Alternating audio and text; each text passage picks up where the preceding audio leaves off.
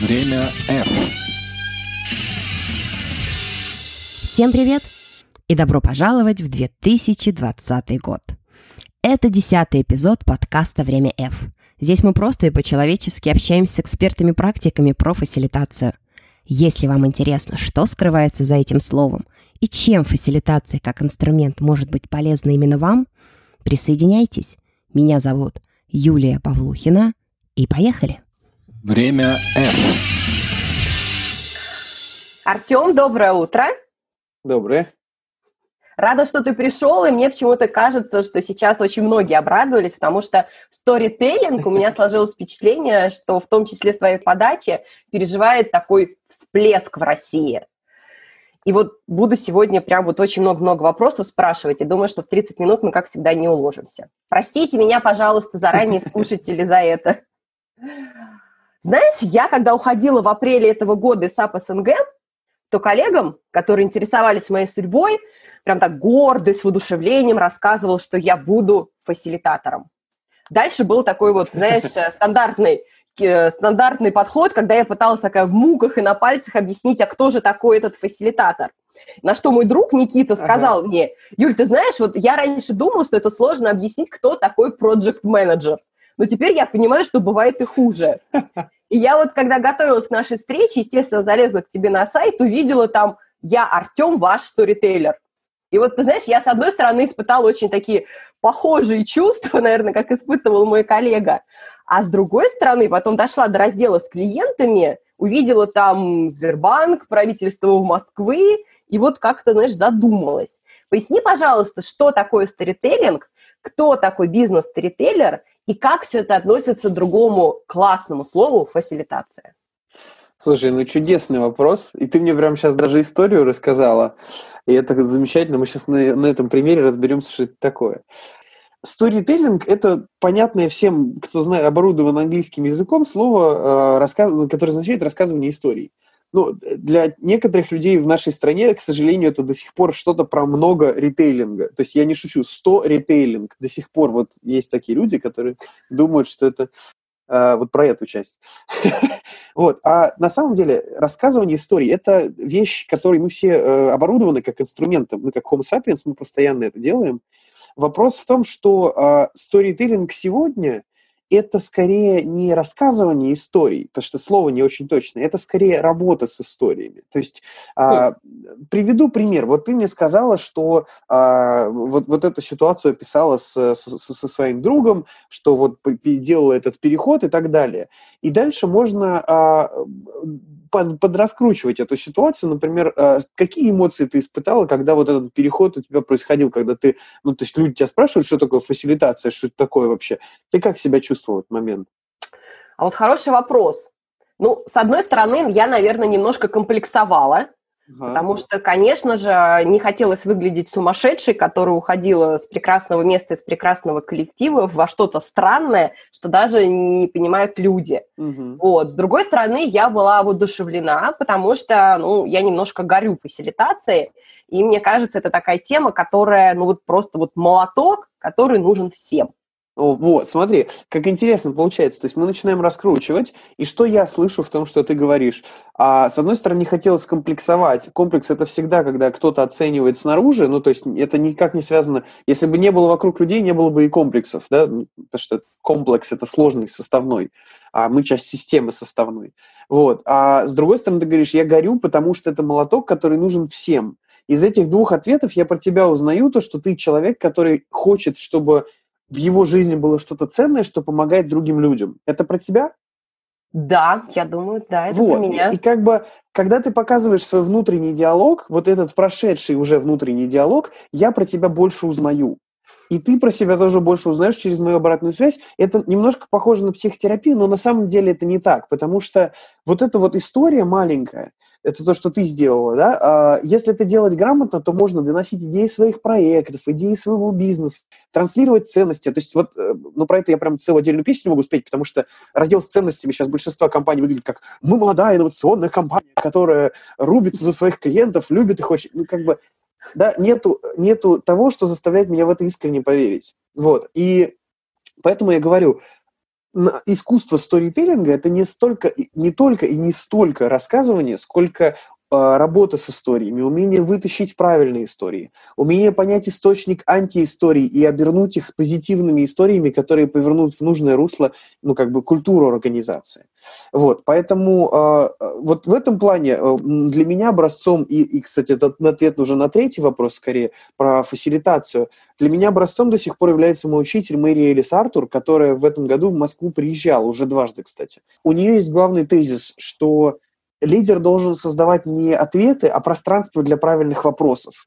Вот, ну, для, для фасилитатора это ключевой тезис, и для сторителлера тоже, потому что мой навык на самом деле заключается не в том, чтобы э, классно рассказать, то есть это 20% моей работы, а в том, чтобы mm-hmm. помочь другим людям рассказать классно о себе, о каких-то своих проектах, о задачах и так далее. Поэтому вот примерно в таком ключе. Угу. Вот если резюмировать все, что ты сказал, и одним предложением, то да. бизнес-сторителлинг – это…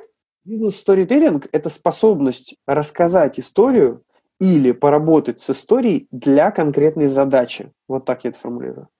Угу. То есть разница в том, что мы рассказываем истории. То есть, ну, условно, ты можешь за кофе с подружкой посидеть, вы можете потрещать за жизнь, да, я тоже так же могу с подружкой посидеть. Но мы редко рассказываем для чего-то.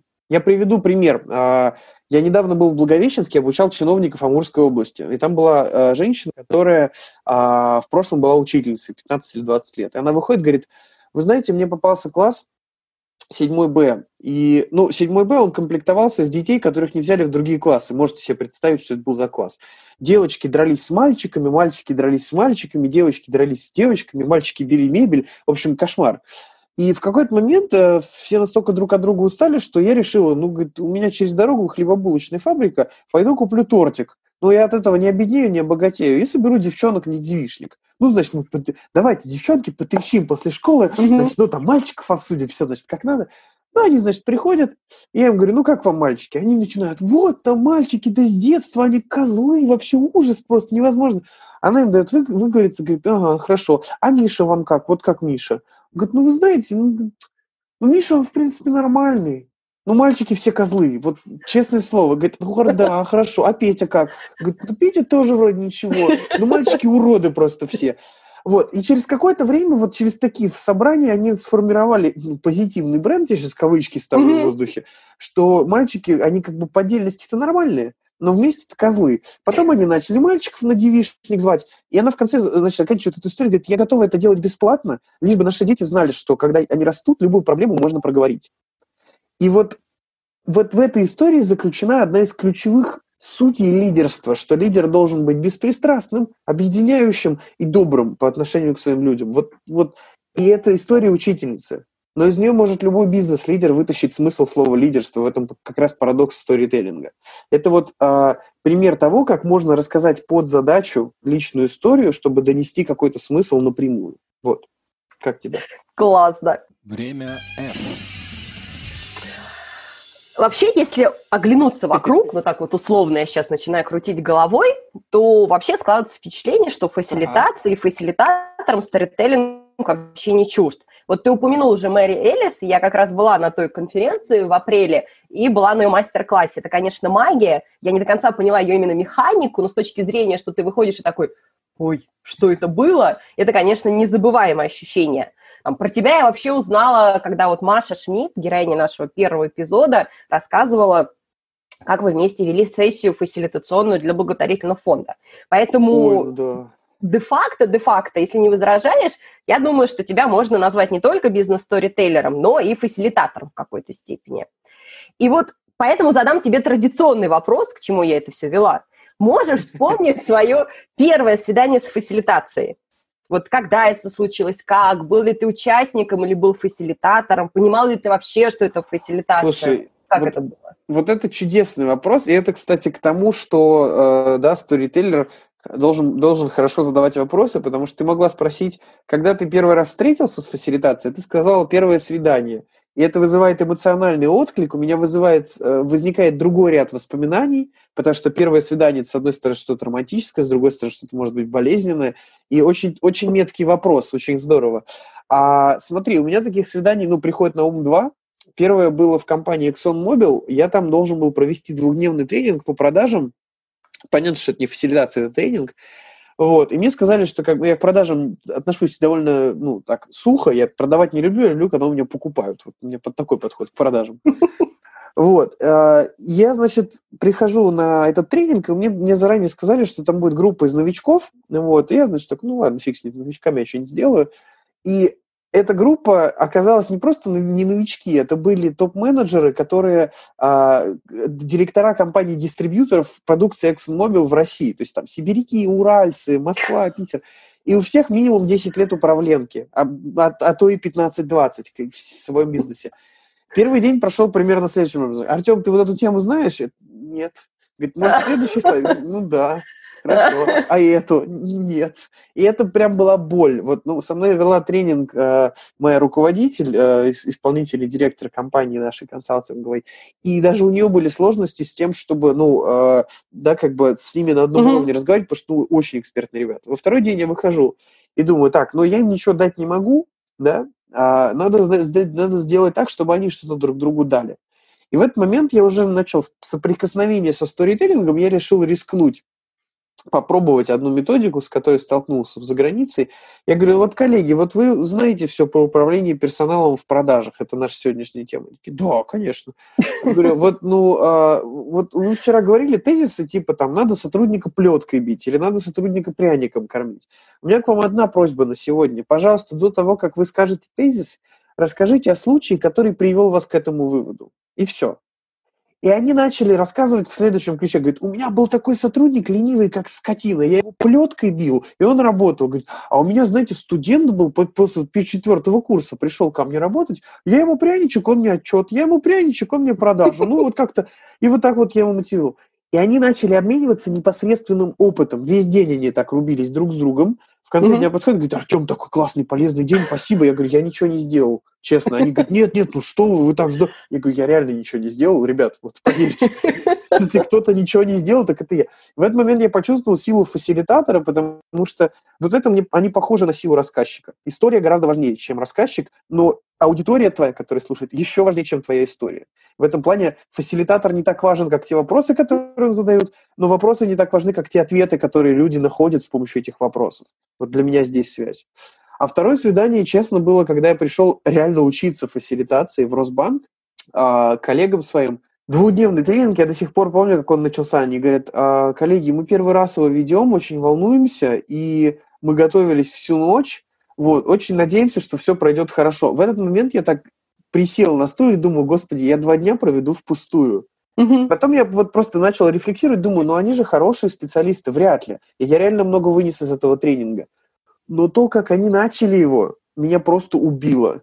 То есть я потом начал это даже замечать, что особенно тренинги по фасилитации начинаются а, либо с «Здравствуйте, у меня 10 лет опыта», либо с фасилитацией это очень важный современный тренд, ну, то есть не вовлекает ни разу, потому угу. что это стереотип. Я тебе сейчас приведу за 20 секунд пример вовлекающего начала тренинга от моей подопечной.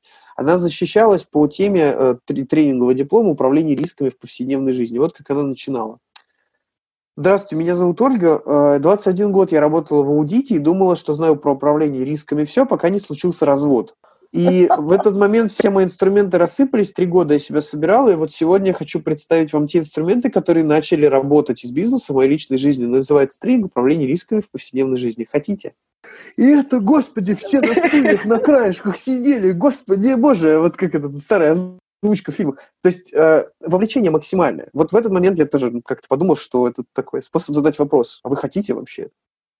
Слушай, у меня сегодня как раз после обеда такая мини мини-тренинг, мини-сессия, mm-hmm. онлайн при том. Вот сейчас я вот запишемся и буду думать, как же мне вовлечь так, чтобы это не было, что у меня 20 лет опыта, или, извините, я тут первый раз про трисфасилитацию рассказывать буду. Слушай, ну я могу, блин, совет тебе дать. А, начни с а, факапа какого-то, ну, то есть, условно, это у Ольги это развод, да, то есть это факап. Угу. И а, расскажи мне о случае, когда ты а, этот, э, на этом факапе чему-то научилась. Да, условно, я рассказываю о тренинге, на котором я сейчас в блиц формате, это uh-huh. описание будет, а не история. Я рассказываю о тренинге, на котором я не смог э, повести за собой людей, а моя начальница смогла, потому что рассказала историю. Я тогда еще не понимал, что это история, и начал копать в эту сторону, и пришел к этому, и вот сегодня я такой-то, такой-то.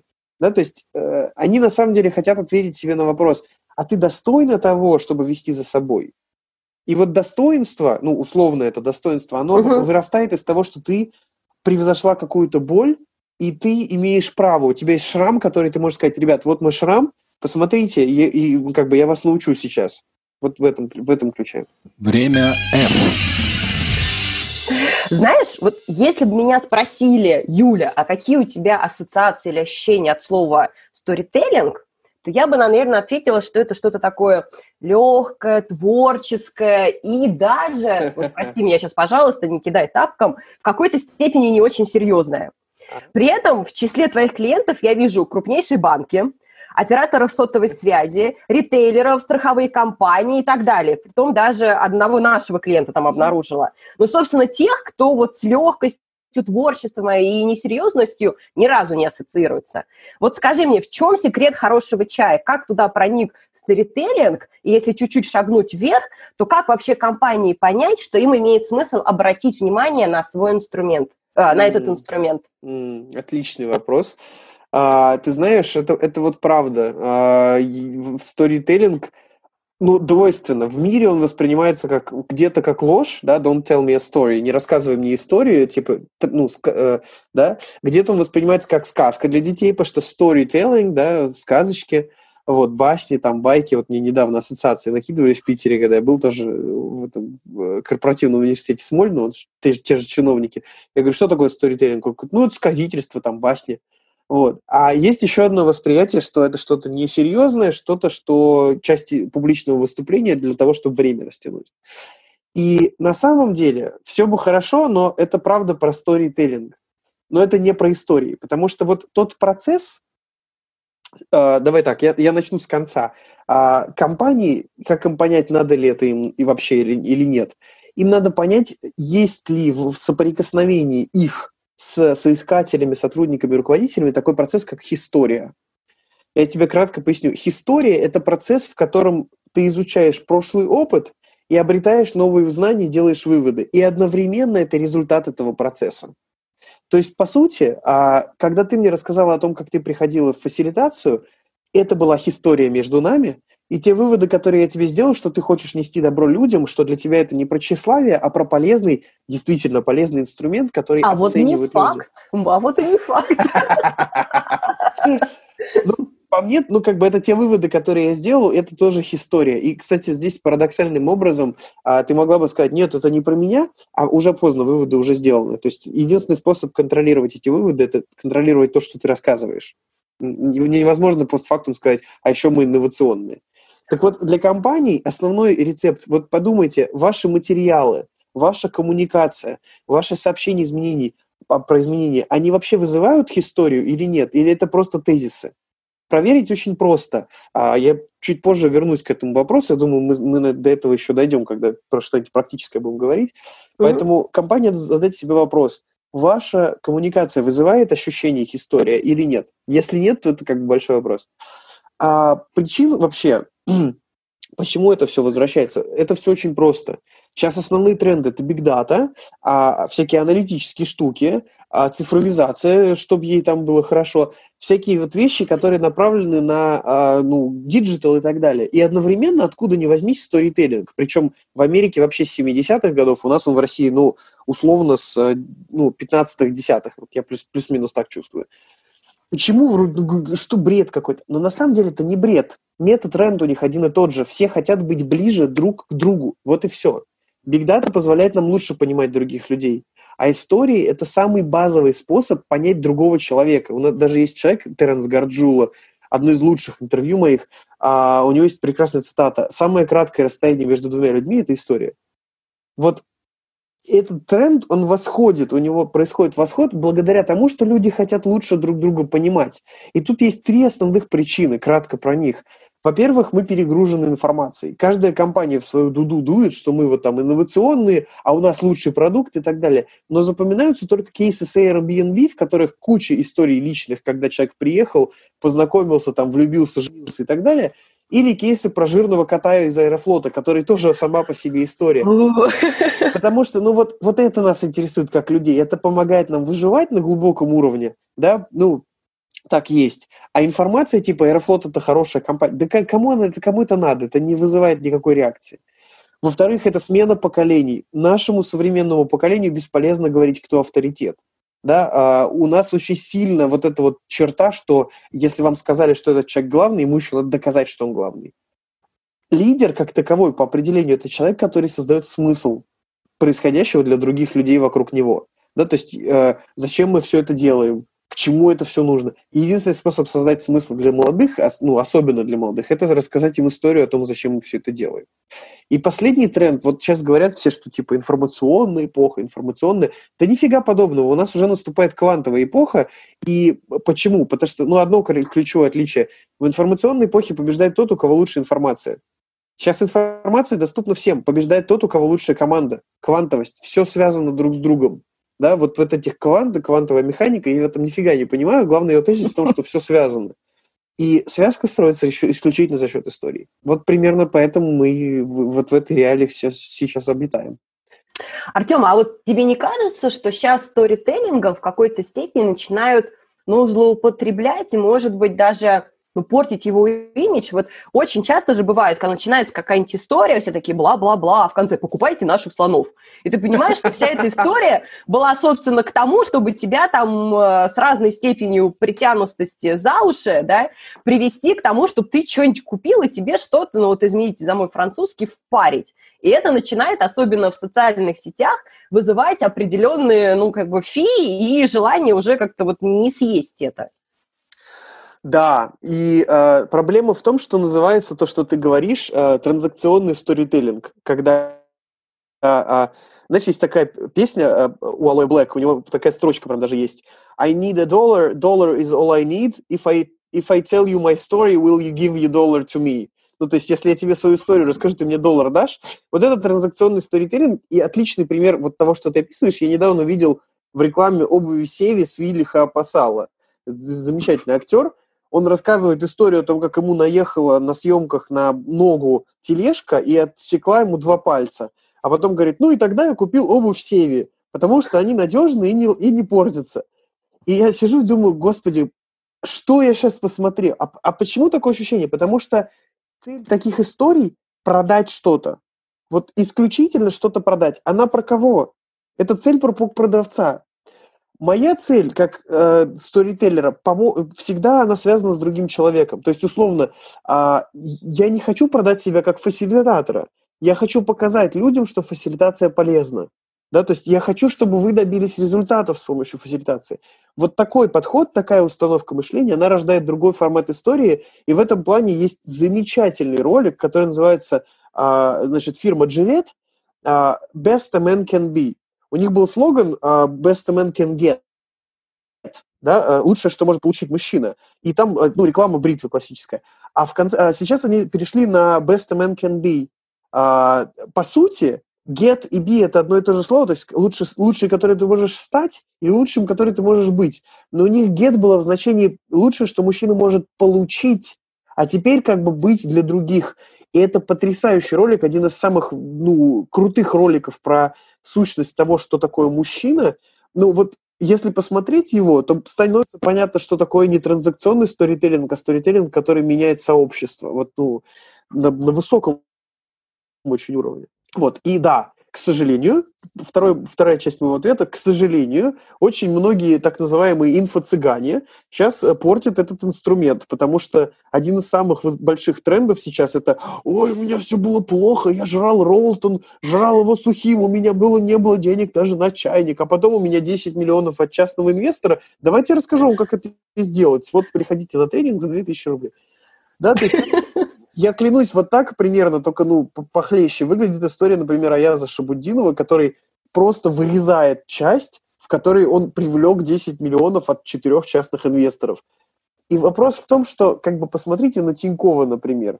Он говорит, ребят, вот что было, вот как я это сделал, хотите вместе новую историю создадим? Ну или вы можете просто по этой сделать выводы и сами чего-то достичь. И вот это парадоксальная разница. Настоящий предприниматель, настоящий бизнесмен и человек, который э, оборудован вот этой установкой, что сторителлинг это для другого, он никогда не расскажет историю выводом, который будет «купите у меня, у меня, и у вас все будет хорошо». Из нее история, хороший вывод из такой истории будет а, «Смотрите, ребят, вот что я сделал, вы можете попробовать так же, но если хотите, купите у меня, мы попробуем сделать что-нибудь новое вместе». Вот только так. Знаешь, я вот параллельно пытаюсь сразу обдумывать то, что ты говоришь, и вот у меня такой follow-up вопрос возникает, хотя, ты знаешь, после вот этого смешного ролика от Comedy Club, где они там совещания проводят и все англоязычными терминами, я теперь напрягаюсь, когда я начинаю тоже смешивать русский с английским в силу своей историчности. Вот смотри, вот с одной стороны то, что ты говоришь, оно как бы про искренность. А с другой стороны, если вот почитать всякие умные книжки про продажи, да, то там говорят, ребята, ну должен быть в конце call to action, да, то есть не ждите, должен. что кто-то, послушав там вот какие-то ваши, я не знаю, полунамеки в историях, внезапно поймет, что надо вот бежать и что-то у вас купить или захочет. И вот здесь какое-то, знаешь, такое некоторое противоречие, что либо вот без, как ты называешь, нетранзакционный сторителлинг, но тогда надеяться, что вот человек сам настолько проникнется, заинтересуется, что, я не знаю, там пойдет на сайт, нажмет кнопочку «Купить там тренинг», да, неважно какой, либо ты прям вот ему, как бы там говорил, говорил, там говоришь, а вот у меня там послезавтра тренинг, приходите, если интересно. Вот mm-hmm. нет ли здесь какого-то противоречия? А, прекрасный вопрос. Противоречие есть, если ставить слово «или» да, между транзакционным и нетранзакционным. Это не совсем так работает. А, приведу пример. Есть замечательный спец Майк Адамс. Он занимается продажами уже лет 30, и а, у него прям вот по, по трем этапам продажи, условно, встреча, а, предложение и поддержка сделки. Когда ты уже не можешь влиять на покупателя, да, он сам уже принимает решение, но надо как-то продолжать влиять. Вот у него по всем этим трем этапам расписана конкретная история. А история о том, что вот человек был, у него была проблема, и вот он использовал мой продукт, это история второго этапа, когда ты рассказываешь про продукт. А, ну, по крайней мере, в B2B. А, например, до нее хорошо бы рассказать историю о том, как а, вообще ты как вообще в этой профессии оказался. Да, то есть а, как ты к этому пришел, как ты понял, что вот это твое. Потому что мы покупаем в конечном счете не у а, не продукт, а у людей. Я приведу тебе простой пример. Я из Питера ехал, и вот, ну, раз про продажи начали говорить, а, сел в такси, и там, значит, мужик был такой пухленький, Женя, вот. Мы что-то с ним разговорились, оказалось, что он работает в компании Риттер Спорт, а в такси по вечерам, даже по ночам подрабатывает, чтобы купить подарок жене на годовщину. Вот, такой прям молодец. И я говорю, ну а что, как ты в ритерспорте оказался? Говорит, ну, типа продажи, можно же и похлеще что-то найти. Он говорит, да ты знаешь, э, тут очень классная культура. Я просто в юности футболом занимался, меня в пять лет там отдали в футбольную школу, потому что, ну, 90-е были, родителям было явно не до меня, а, да, свои были проблемы. И я так, мне так понравилось играть, вот это вот чувство, что ты добиваешься, достигаешь, с командой забиваешь гол, это же обалденно. Вот. А я так классно, мне это так нравилось, что я даже до «Зенита» дорос. Я играл с Камбаровым на одном поле, там, в юношеской сборной, там, во втором составе. А потом мне в 16 лет сломали колено, и карьера моя закончилась, не начавшись, по сути. А я долго, там, месяца три, наверное, думал, что типа, чем, чем дальше заниматься, я по жизни умею только мяч пинать. И ко мне пришел друг и сказал, слушай, попробуй себя в продажах. Он говорит, а какая связь-то вообще? Он говорит, ну смотри, ты же, тебе же нравится вот это ощущение, что гол забил. Тут тоже есть гол, да, сделка.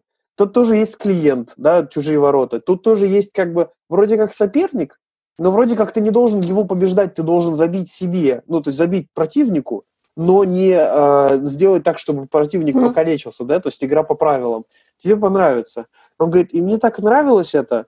И дальше он рассказывает историю о том, как он э, вот это вот ощущение достижения, во-первых, в одной компании он его не нашел и сразу оттуда ушел, хотя у него была огромная ставка, и все было прекрасно, его просто засушили продукт, который он продавал, mm-hmm. В пользу другого, да, ну, mm-hmm. условно, чипсы в пользу напитков или наоборот. И он говорит, все, я, я ушел оттуда. А когда он пришел в Риттер, он говорит, я удивился тем, насколько здесь тоже вот эта культура есть, и при этом все в команде. И меня это так зацепило, что я здесь.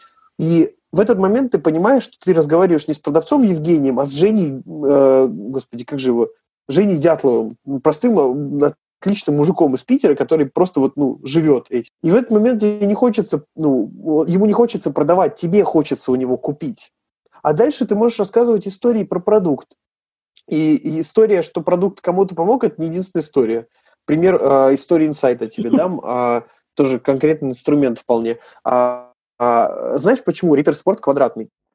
Ну, Нет. гипотеза есть какая-то? Ну, вот смотри, все... В кармане, в кармане носить, чтобы удобнее было? Конечно, бабушка... Э, у них официальная история, что бабушка того самого Риттера, который создал компанию, это фамилия семьи, да, а, и бабушка смотрела, как дети играют на площадке, и кто-то убрал в, в карман задних, задний карман брюк шоколадку, она пополам сломалась, неудобно было. И вот от этого пошел инсайт. Квадратиш, практиш, гуд. Квадратный, практичный, эффективный, ну, хороший. Они mm-hmm. тупо сделали так, чтобы детям было удобно. И все. И вот эта маленькая история так много говорит о самой компании, что как бы они про людей, они про шоколад. Вот, и все, собственно. Вот э, дальше уже можно раскручивать это дело, рассказывать разные истории. Вот. И часть из них не будет транзакционными, часть, конечно, будет. Вот этот закон, что call to action должен быть, это прям must-have. Без него у тебя не купят. Поэтому, ну, нет ничего плохого сказать э, после хорошей истории, приходите ко мне на конференцию, я поделюсь с вами вот там тем, как я вообще посмотрю, смотрю на жизнь. Если людям предыдущий откликнулся, они придут. Тонкая, тонкая грань. Очень. Время F.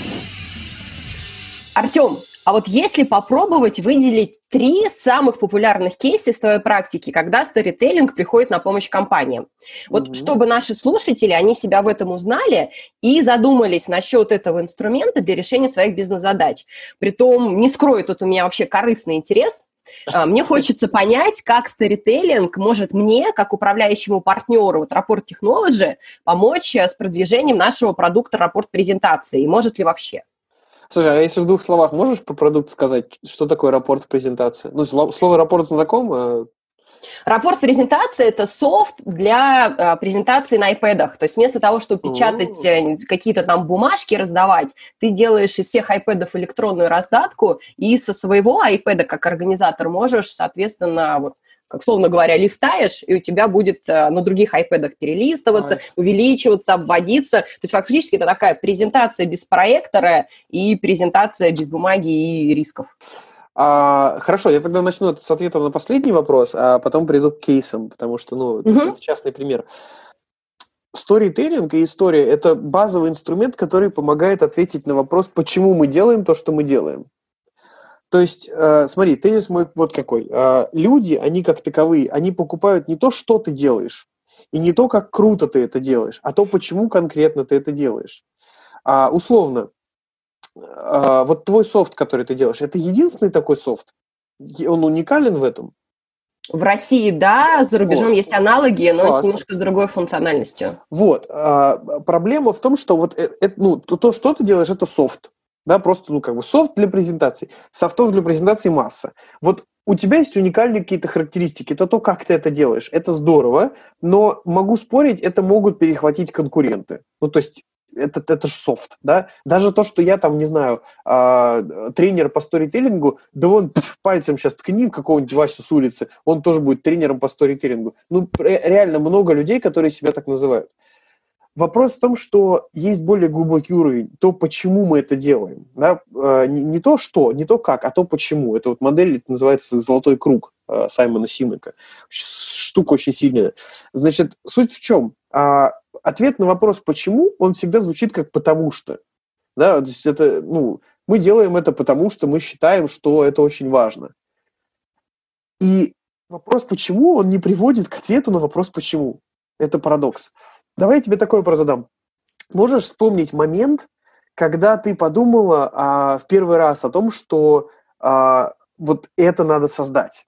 Может быть, у тебя был момент, когда ты а, решила, что увидела что-то и подумала, блин, я готова создать ради этого софт, вложиться и рисковать деньгами и временем, чтобы вот эту ситуацию не допускать больше. Когда как бы, у нас в компании начали софт разрабатывать, я, честно, была вообще не в думении, зачем это кому-то может понадобиться, потому что как фасилитатор, как PM, я все время привыкла, чтобы при презентации внимание было на меня. То есть я вот смотрю, как бы рассказываю, там что-то показываю на проекторе, все смотрят на меня. То есть это мой страшный сон, когда люди, условно говоря, сидят, уткнувшись в свои планшеты при этом. На что мне было сказано, Юль, а ты не топ.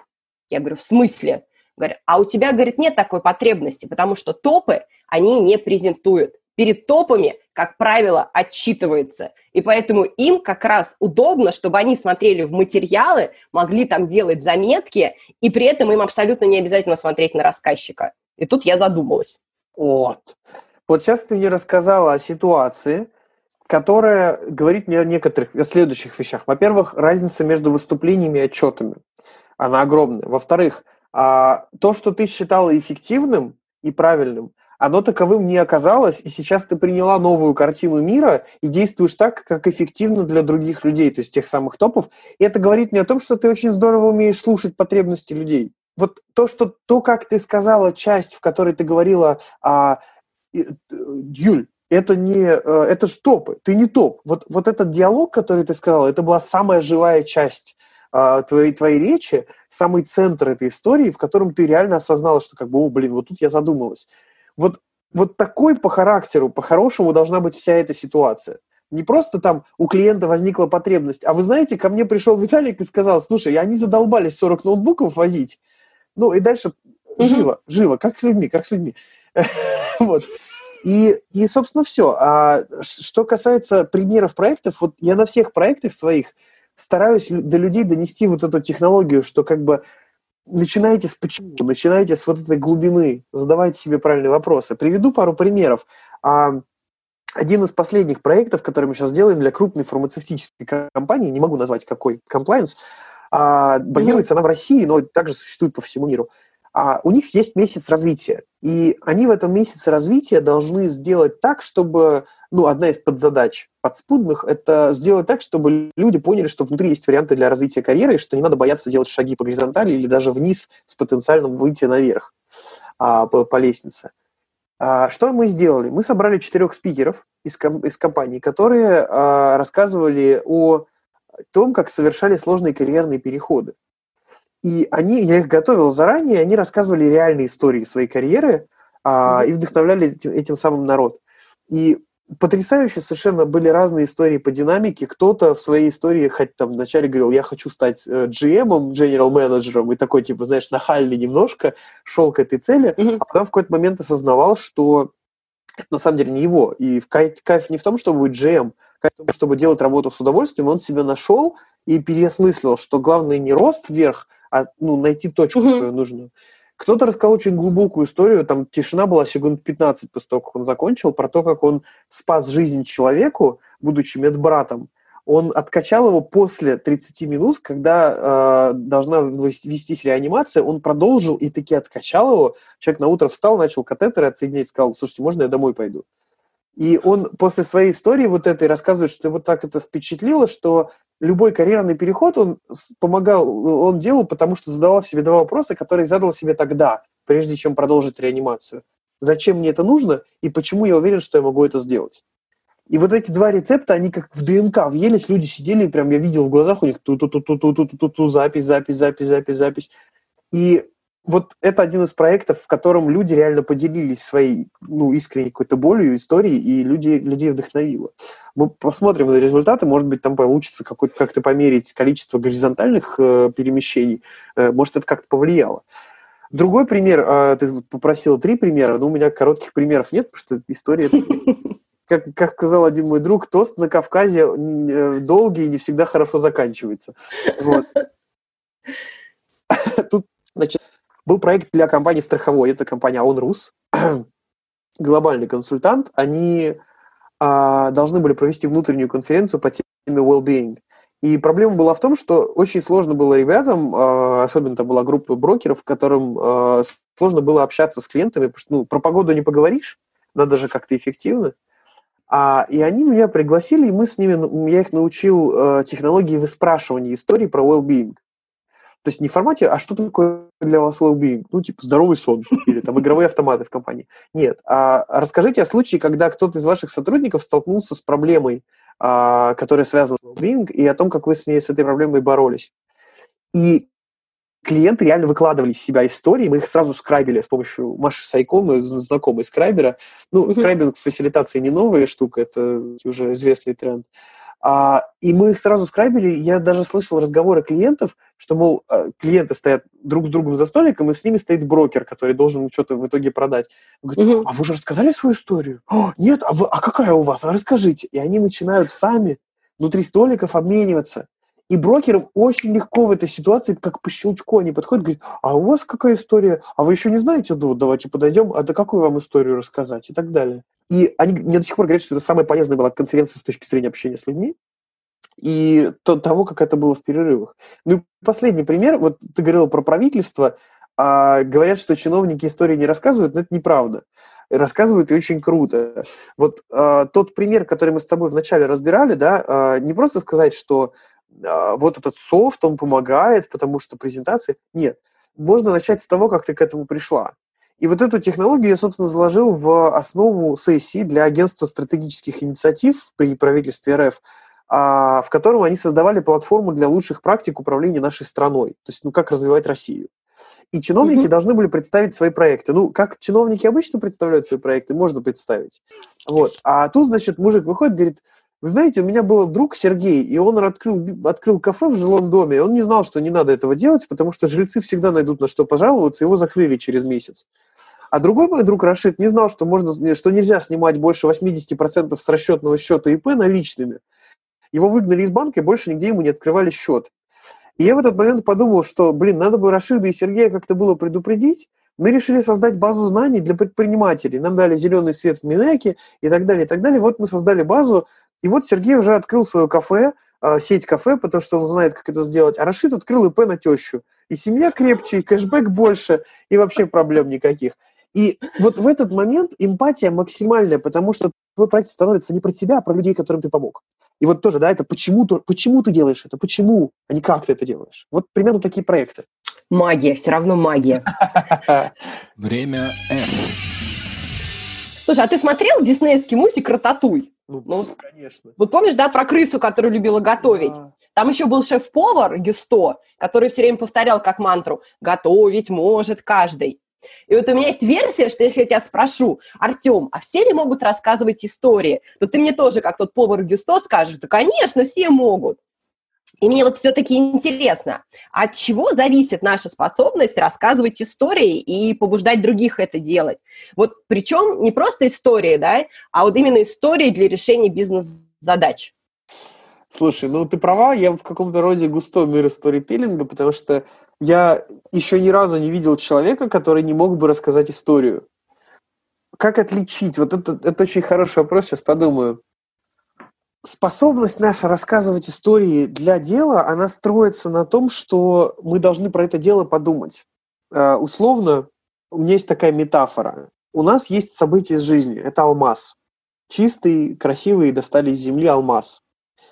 Когда мы это событие первый раз рассказали другому и услышали обратную связь о том, как он воспринимает нас и что ему говорит это событие, этот алмаз становится бриллиантом. Потому что, ну, бриллиант отличается от алмаза тем, что это тот же самый алмаз, но он огранен так, чтобы подчеркнуть естественный блеск алмаза. Именно естественный. И в этом плане, когда ты мне рассказала о ситуации, о проекте твоем, я тебе понимаю, что-то могу тебе дать обратную связь, вот я тебе сказал, вот побольше этого и так далее, для тебя это становится бриллиантом. Дальше ты сочленяешь из этого структуру. По сути, ты говоришь, где начало, где там борьба, где там, ну, там вот какие-то элементы и так далее. Ты формируешь кольцо, потому что бриллиант становится частью кольца. А затем ты это кольцо полируешь. Например, можно начать свою историю. Вы знаете, вот у меня ситуация была, но она банальная для мира учителей, конечно, вот, она не в принципе... Ну, наверное, вам будет интересно, давайте я расскажу, это две минутки буквально займет, вы не против? А можно рассказать так. Вы знаете, когда была учителем, со мной случилась ситуация, которая показала мне, что значит быть лидером. Хотите, расскажу? Да, это вот полировка, это то, что как бы усиливает, но не обязательно. Вот способность сделать из алмаза бриллиант – это самый главный шаг. Потому что очень многие люди просто рассказывают, а потом в конце говорят, ой, ну я даже не знаю, зачем я это рассказал. Ну, вроде как ситуация интересная, решил поделиться они просто пока не готовы к тому, чтобы вычерпывать из этих ситуаций мудрость. Им не задали правильный вопрос, который добудет алмаз, и, по сути, не дали кирку.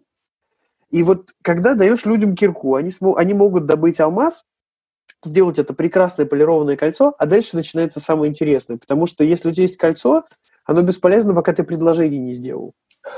И фишка в предложении не в том, чтобы стать мужем, а в том, чтобы она стала твоей женой и сказала «да».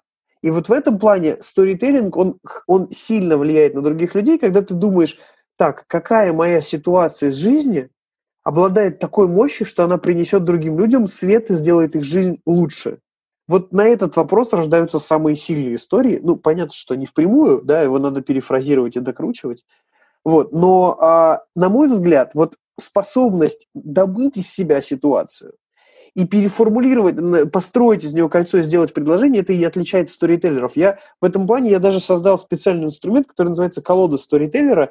Э, в нем как раз есть карты, которые помогают от алмаза дойти до кольца и сделать предложение в прямом смысле. Ну, точнее как, может быть, и в прямом, я не знаю. Вот. Ну, кто-то может этим пользоваться для того, чтобы предложение сделать. Но суть в том, что если, если я попрошу тебя, например, расскажи мне историю про лидерство, или расскажи мне с помощью истории, что такое быть лидером, ну, скорее всего, перекати поле будет в голове, потому что вопросы ужасные. А если я скажу тебе, э, Юль, расскажи мне о лидере, который тебя искренне вдохновил тем, как он работал со своей командой. Можешь мне привести пример того, как он это сделал? Вот это, этот вопрос добудет из тебя ситуацию, потом можно будет ее докрутить до истории, потому что, ну, история – это ситуация плюс вывод. Только вы, вывод мой, потому угу. что история, да, вспоминаем. А история – это процесс, в котором ты рассказываешь, а я делаю вывод. Только так. И дальше уже это докручивать. Вот примерно как-то так. А в колоде все это есть. Можно дойти реально самому, ну, с помощью своего напарника, без какого-то эксперта со стороны. По сути, это Артема-заменитель, я ее так называю. Ну, мне кажется, Артема, конечно, не заменишь. Но раз мы уже про колоду заговорили, куда бежать? За колодой? А, э, на сайте есть сайт, э, жена моя придумала, э, я просто в восторге. А, мы когда домен выбирали, у меня был ступор, она сказала, слушай, а какие вообще есть домены? И начала рыться. И сайт у меня звучит как yourstory.tell. Ваш storyteller, только с одной L, потому что, ну, tell как... Я в восторге от своей жены. Передадим привет. Аня, да, насколько я помню? Привет, солнышко. Надеюсь, ты меня слышишь. Время F. Слушай, ну вот если мы заговорили уже про кирку, сайты, куда бежать. Вот представим, ага. человек не, не фасилитатор, хотел сказать, не сторителлер, не фасилитатор, заинтересовался сторителлингом и решил прям вот немножко туда погрузиться, но, как говорится, вот без фанатизма и без отрыва для производства. Вот ага. с чего бы ты посоветовал начать и куда, собственно, бежать, кроме сайта? Слушай, это прям хороший вопрос. А, Ты меня сегодня захвалишь. Ну, слушай, я люблю хорошие вопросы, я их коллекционирую. Значит, бежать куда? Начать, начать можно с бесплатных ресурсов. А, можно начать с интервью на моем канале. Я не продиктую сейчас ссылку на YouTube. Называется он «Заметки бизнес-сторителлера». Там есть интервью, они все бесплатные, и с них можно находить экспертов, и у них на сайтах тоже очень много полезной инфы. Это на английском. Если английский сложно, то я советую особенно, ну, как и фасилитаторам, и не фасилитаторам, две книжки на русском языке. Первая «Мастер истории», автор Пол Смит. Вторая «Девять техник сторителлинга», автор Дэвид Хатчинс. А, вторая, именно вторая должна быть, потому что в ней описано то, как не рассказывать истории, а то, как с ними работать. И это угу. колоссальная штука для организации групповых процессов, решения конфликтов, поиска стратегии. Там, ну, Дэвид это, в принципе, такой мужик очень сильный. Мы с ним в этом году ели вареники, он в Москву приезжал. Он такой сидит за столиком, я уже и автограф книжки у него взял, все, говорит, а он сидит такой, приносит вареники, он говорит, Артем, uh, what is this? А я так, uh, блин, как же вареники по-английски? Russian dumplings. Вот это все, что мне пришло на ум. Хуже было, когда он спросил, как будет селедка под шубой, я такая, fish in an overcoat. Я как бы, я не знаю, как это сказать даже, понимаешь? И э, очень классный мужик, он э, вот в этой книжке отразил свою позицию. И последнее, чтобы без отрыва от производства, я очень рекомендую в январе подключиться к нашей онлайн-конференции. Сейчас просто вдумайся, да, э, mm-hmm. у нас будет три дня контента, 26 спикеров, из которых то ли 17, то ли 18 это международные эксперты, у которых я учился лично. В том числе, кстати, Мэри Элис, а, Пол Смит, Дэвид Хатчинс, Майк Адамс про продажи расскажет, о котором мы уже говорили сегодня. Каких только там нет людей. Три дня контента. Значит, в подарок идет доступ к библиотеке Альпина на месяц, там, 200, там дофига книг, а, мой курс бизнес-сторителлинг в HR в подарок, и записи всех выступлений, синхронный перевод спикеров и а, доступ к онлайну. И все это, три дня вот всего этого uh-huh, прекрасности, uh-huh. стоит две с половиной тысячи рублей до 30... Или, или три тысячи, сейчас было повышение уже, три тысячи рублей, господи. Вот. Я а, сказать, а что так дешево-то? А суть в чем? Мне, мне надоело, что а, сторителлинг связывают со сказками, враньем uh-huh. и Аязом Шабудиновым. Меня это бесит. Я хочу, чтобы на рынке у нас было конкретно нормальное понимание о том, что история – это святой, извините, светлый инструмент для решения задач бизнеса без манипуляций. Поэтому присоединяйтесь, это сайт hrkitchen.ru, HR-кухня. А, мы, собственно, с, с ними партнеримся, наша академия с ними партнерится. Вот, приходите, реально будет очень полезно. Время F. Кофе-брейк метод – это наша традиционная рубрика, Угу. Дай, пожалуйста, слушателям один, наверное, еще один, учитывая, что мы уже методов надавали, еще один простой метод сторителлинга, который они при желании смогут применить на практике. Вот прям делай раз, делай два, делай три.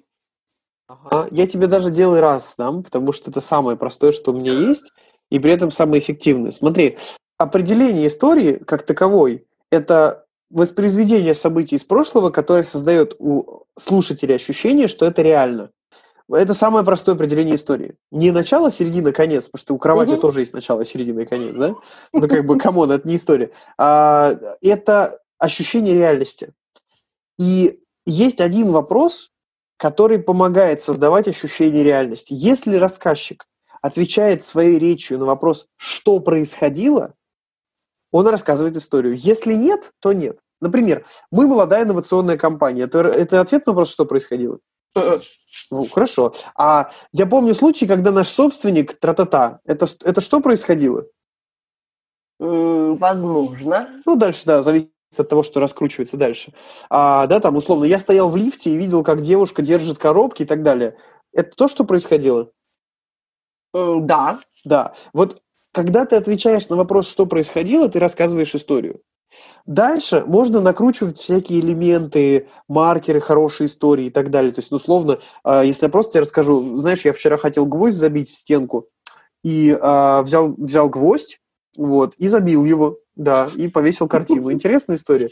Нет, это то, что происходило, да, но это не интересно, потому что условно интересная история это когда я хотел повесить картину на стену, потянулся за гвоздями и как бы смотрю, гвозди кончились. Час ночи, э, я знаю, что производственный магазин открыт через километр от меня, а машина у меня сломана. Ну, я беру молоток и иду, значит, в магазин за гвоздями. Час ночи на улице я с молотком иду. Интересно, потому что ты хочешь забить гвоздь, но тебе что-то мешает. Вот это вот мешает, это и есть как бы один из маркеров хорошей истории. Но начинается все, еще раз, главный инструмент – это ответ на вопрос, что происходило. что происходило. Если вы это правило соблюдаете, уважаемые слушатели, вы рассказываете историю. Если нет, то это повод себя проверить. Так, как это ушла перечитывать свой дневник. Но это же, понимаешь, это э, не, не, не обязательно все время на этом говорить. То есть, условно, э, если топ-менеджер спросит тебя, Юля, а сколько стоит фасилитационная сессия, ты такая, был сентябрь 94 -го года, и листва кружилась в воздухе, мягко играя на ветру, он скажет тебе, до свидания, Юля. Да, то есть не всегда надо отвечать истории и говорить истории. Но если ты хочешь это делать, то делай это правильно. Вот в таком ключе. Время F. Ну и заключительный вопрос, как раз из серии, что в 1994 году кружилась листва. Твое самое необычное фасилитационное мероприятие. Вот что это было? Может быть, с использованием методов сторителлинга, может быть и нет. О, так, необычное. Ты знаешь, слово необычное, оно у меня вызывает ассоциацию а, такого, знаешь, нетривиального, чего-то, что выходит за рамки. И вот таким мероприятием я с тобой поделюсь. У меня есть технология, по которой с помощью истории можно определить настоящие миссии и ценности компании или отдела. Суть в том, а, Суть в чем, значит, а, был проект, на котором а, департамент защиты бизнеса одного крупного банка обратился ко мне и сказал, вот, Артем, у нас такая ситуация, директор скоро уходит нашего департамента, а мы с ним как семья, мы 10 лет уже вместе работаем, кто-то и побольше. И мы уже сжились, а, а тут, значит, нас расформировывают отдел, и директора очень, очень так погано увольняют. А, нам надо что-то, чтобы мы вместе остались. Ну, как семья. Угу. Я говорю, класс, хорошо. И что мы сделали? Мы собрали их на сессию. Я начал в группах им задавать вопросы, которые а, добывали из них ситуации, которые связаны с миссией. Один из этих вопросов звучит так. А, расскажи мне о случае, когда ты сделал что-то для другого человека, клиента или сотрудника банка другого, и искренне гордился тем, каких результатов он достиг, этот человек. Вопрос хорош тем, что ты направляешь свою гордость не на себя, а на другого человека, и этот вопрос всегда показывает, какой вклад ты вносишь в других людей. И в конце сессии, когда они все менялись историями, они определенный процесс прошли, они проанализировали эти истории, какие там действия, вклады, что угу. там общего, разного и так далее, они написали свою общую миссию, которая звучит так. Действовать нестандартно и нарушать стереотипы для раскрытия внутреннего потенциала людей. Это вообще не про защиту бизнеса. Почему это с ними связано? Потому что одна, вот одна из историй, тебе пример проведут, ты поймешь, почему это про них. А, в каких-то там лысых годах они внедрили в компании обучение фишингу, антифишингу. Это когда ты жмешь на ссылку, угу. и тебе пароли все крадут. А, они, значит, провели обучение по банку, а потом разослали по банку письмо, в котором говорилось, кликайте по ссылке коллеги и выигрывайте, а, значит, а, выигрывайте билет в главный офис компании в Париже. Банк основы, ну, основа французский. Угу. Мало того, что 80% людей перешли по ссылке, это к ним две недели люди ходили, трясли их за грудки, говорили, где розыгрыш собаки. И вот это про них, глубинно про них. И дальше они могут делать что угодно, мороженое продавать или в банке работать. У них будет нестандартное действие на благо потенциала других людей. Что бы они ни делали, и как бы они ни делали, их почему будет вместе с ними. И вот это, на мой взгляд, самое такое нестандартное и классное мероприятие, которое я помню. Я даже до сих пор помню, что а, мы когда его проводили, это был полуэкспромт, потому что это был тренинг по вовлекающему лидерству, один из моих любимых. А, тогда еще вел разные тренинги. А сейчас на, на сторителлинге сфокусировался конкретно. И а, в перерыве в обеденном ко мне директор их подошел, говорит, Артем, я не буду перехватывать тебя инициативу, делай сам, а у тебя есть что еще дать? Я говорю, ну, давайте вот эту сессию проведем, мне нужно полчаса на подготовку, ну, то есть весь обед. Угу. А обычно я ее готовлю два дня, но я предполагал, что мы будем ее делать, поэтому полчаса. Ну, как бы э, гипотеза сработала. Я, не поднимая головы, весь перерыв работал, поднимаю голову, вижу себя на столе втором а, стакан кофе из Старбакса и бутер. А, и на, на стакане написано «Будущему великому сторителлеру от Александра». У меня до сих пор этот стакан вот там на полке стоит, это был Грааль. Вот, это был лучший отзыв о моей работе. Время F. Ой, как мило. Очень. Не, прям реально зарядил, воодушевил. Артем, спасибо тебе большое. Спасибо тебе, что ты вообще продвигаешь э, сторителлинг. Мне кажется, что если бы со сторителлингом я встретилась раньше, чем с фасилитацией, то, может быть, мы с тобой сейчас еще и были бы конкурентами. Скорее коллегами. Конкурентов сторителлеров не бывает, мы все двигаемся на благо мира и развиваем его, поэтому я тебе желаю удачи успехов в том, что ты делаешь. Делай это на благо людей, у тебя здорово получается. Спасибо, хорошего дня. Пока-пока. Пока-пока. Время F. Друзья, это был десятый эпизод подкаста «Время F». Подкаста про фасилитацию для бизнеса и жизни. Мы общались с Артемом. Артем Мушин Македонский, основатель Академии «История», член Совета директоров международной группы Storytelling in Organizations. Спасибо, что были с нами. Спасибо, что слушали. И, конечно же, спасибо за вашу поддержку, за ваши добрые слова, отзывы и рейтинги. Услышимся через 10 дней. С уважением, Юлия Павлухина, ПМ, полюбивший фасилитацию.